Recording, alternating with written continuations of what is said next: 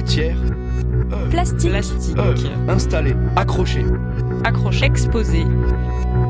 Sixième plateau. Herbut. Herbut. Frac. Sixième Plateau. plateau. Une oreille tendue vers le frac. Radio Grenouille. Sixième, plateau. Sixième plateau. Ah, si c'est une heure, alors là, là c'est autre chose. Frac. Radio Grenouille. Sixième plateau.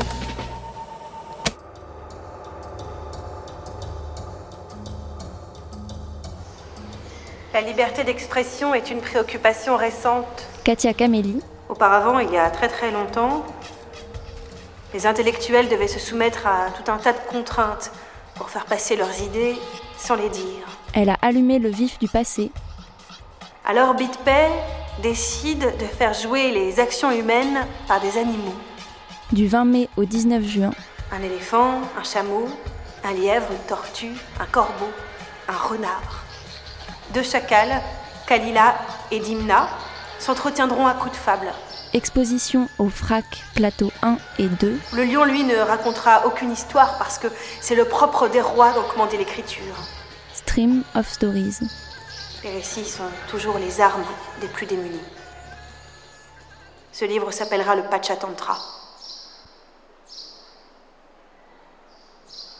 Donc Stream of Stories, hein, c'est c'est un projet euh, qui propose différentes euh, formes, qui sont quand même toutes des formes qui sont liées euh, au livre et euh, au papier. J'ai souvent regretté d'avoir parlé, mais j'ai jamais regretté de me taire. C'est un projet dont- qui me semble aussi euh, extrêmement important en fait, ou qui, qui traite euh, des sources orientales euh, dans les fables de La Fontaine.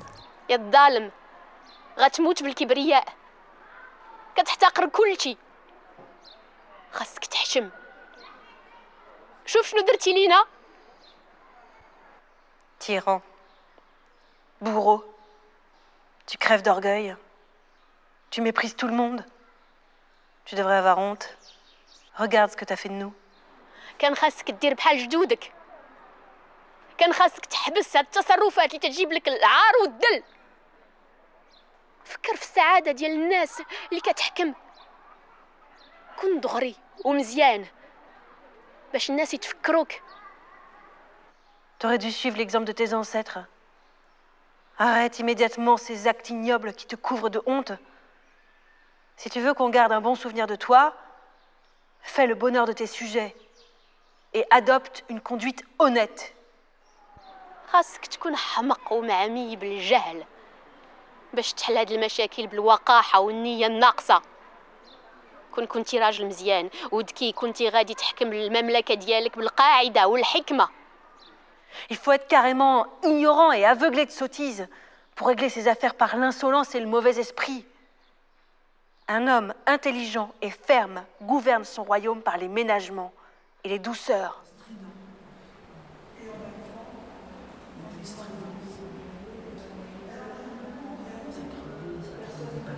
Alors si on devait décrire une image, je pourrais décrire une image d'une de- des iconographies. Il y en a cinq qui sont présentes dans l'exposition. Des animaux malades de la peste, qui est une des fables sur lesquelles euh, j'ai travaillé plus particulièrement parce qu'elle me semble résonner particulièrement aujourd'hui. On trouve toujours un bouc émissaire et c'est toujours le nouvel arrivant. Et donc, ce qu'on voit en tant que spectateur, en tant que lecteur, on ne sait pas exactement si c'est un collage ou si c'est une iconographie qu'on ne connaîtrait pas. Euh, voilà, bon, il s'agit d'un collage numérique, c'est-à-dire que sur Humaine Fable, j'ai fait toute une recherche euh, iconographique dans tous les manuscrits, euh, qu'ils soient le Kalila Wadimna, le Anwari Swahili, donc le Miroir des Princes, ou la version arabe euh, des fables, donc le Kalila, et dans toutes les illustrations qu'on peut aussi trouver de Jean de La Fontaine. Sa version est de loin la plus célèbre. Elle se diffuse dans le monde entier, dans toutes les langues, en hébreu, en grec, en latin, en vieil espagnol, en anglais, en allemand, en breton. Si bien qu'au début du XXe siècle, On en compte plus de 200 versions dans une cinquantaine de langues. On raconte que c'est par la version grecque, établie au XIe siècle et traduite en latin par le père Poussine, que La Fontaine prend connaissance des fables de Bitpay. Le livre latin s'appelle Specimen sapiente indorum veterum. À moins que ce ne soit par cette assez mauvaise adaptation de la fin du XVe siècle, qui s'intitule Le livre des Lumières ou la conduite des rois. Toujours est-il qu'il en tire une dizaine de fables qu'il adresse au dauphin du roi. Donc je cherche toutes, euh, toutes les iconographies qui... d'une fable et j'en refais un montage, c'est-à-dire que j'en nettoie, euh, je prends une qui a un fond qui m'intéresse, je la nettoie complètement de la scène euh, avec les animaux et je remplace avec des scènes que je prends dans d'autres manuscrits, donc toujours sur ces mêmes fables. loin notre clan, Ur lavet agus king ur spondre ur vro. Klavet krouet gant an nain kunar, evit torfejou an douar. Par exemple, dans celle-ci, le fond, c'est Imam Bashk.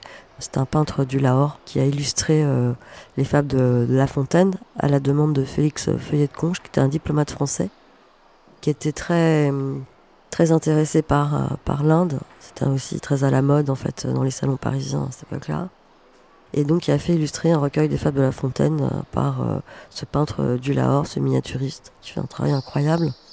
Une fois qu'il a terminé, Bitpé en propose la lecture au roi et à sa cour.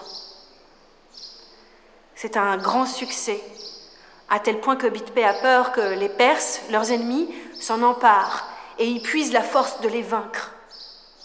Alors, il enferme le manuscrit dans la bibliothèque royale et en interdit la traduction. Donc toute cette collection est présente au musée Jean de La Fontaine, près de Paris, à Château-Thierry plus exactement.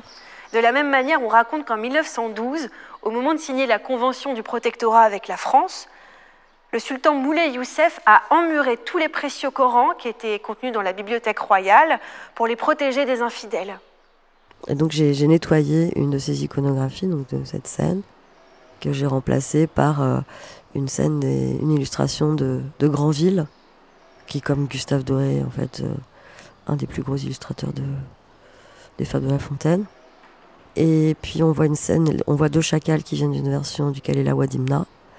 On voit aussi un peu de végétation qui viennent d'une autre version arabe, donc du Kalila. Et, euh, et on voit aussi une scène que j'ai prise dans une version perse. Et un corbeau qui vient aussi d'une autre version perse.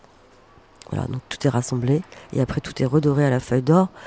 Et donc c'est le fait que ce soit doré à la feuille qui en fait, euh, je pense, euh, trompe un peu le spectateur sur le fait qu'il voit quelque chose de d'original.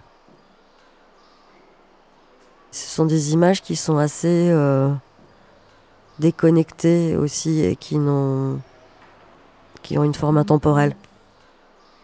La traduction est toujours plus tardive que l'original. Elle marque un stade ultérieur de sa vie. Et si l'on ne considère pas la vie uniquement sous le sceptre médiocre de l'âme, alors je crois qu'il nous en faudra plusieurs pour démêler l'apparente simplicité du Kalila Wadimna. C'est une étude, euh, comparée euh, des animaux malades de la peste, mais, euh, sur le texte. Donc euh, en fait, c'est l'intertextualité qui résigne, donc les mouvements qu'on peut retrouver dans la version indienne, donc le Panchatantra, dans la version arabe, le Kalila Wadimna, et dans la version La Fontaine. On peut lire en lettres dorées en fait une, forme de, des mouvements qui s'opèrent entre les différentes versions, entre les différentes traductions. La sagesse est un trésor qu'on peut dépenser sans le voir disparaître. Une fortune qui ne souffre pas d'être prodiguée. Un plaisir qui ne cesse pas avec le temps. On nous a dit que les fables de La Fontaine sont inspirées d'Ésope. Ésope est donc, donc la Grèce, berceau de l'Occident. On nous l'a dit et on l'a cru. On nous l'a dit et on l'a cru. Chloé, en fait, le processus avec elle, ça a été. euh, je lui ai raconté le projet, toutes les, différentes strates du projet. Et pendant que je lui racontais, elle écrivait en vers. Elle a fait une fable, en fait. Et donc, c'est un commentaire sur, euh, sur tout le projet que je propose. Le son est très important quand même dans mon travail, la musicalité des choses. Et ces fables, en fait, étaient des, des fables qu'on racontait euh, à l'oral et qui, après, par la suite, ont été transcrites. J'avais envie qu'on puisse partir avec ce texte et le lire chez soi, ou le lire dans l'exposition, mais qu'on puisse partir en ayant la voix de, de Chloé en tête. Puisqu'on nous dit que tout vient d'Europe, Avant-hier, aujourd'hui, l'orgueil dévore le temps. Ésope n'existe pas, car Ésope est un mythe. On ne nous a pas dit. Est-ce qu'on nous l'a caché? Ou les maîtres d'école étaient mal informés On ne nous a pas dit. Mais c'était en Orient qu'elles ont vu le jour, les fables. Les fables originelles. Oui, c'est ça qu'on vous dit. Elles sont nées en Orient. Elle a allumé le vif du passé. Une exposition de l'artiste et réalisatrice franco-algérienne Katia Kameli au FRAC, dans le cadre du Focus Femmes de la saison Africa 2020.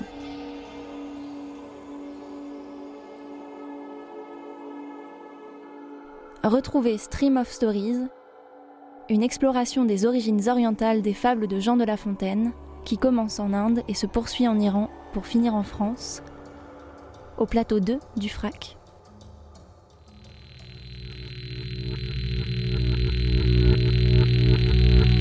Exposé. Exposé. Matière, Plastique. Plastique. œuvre, installé, accroché.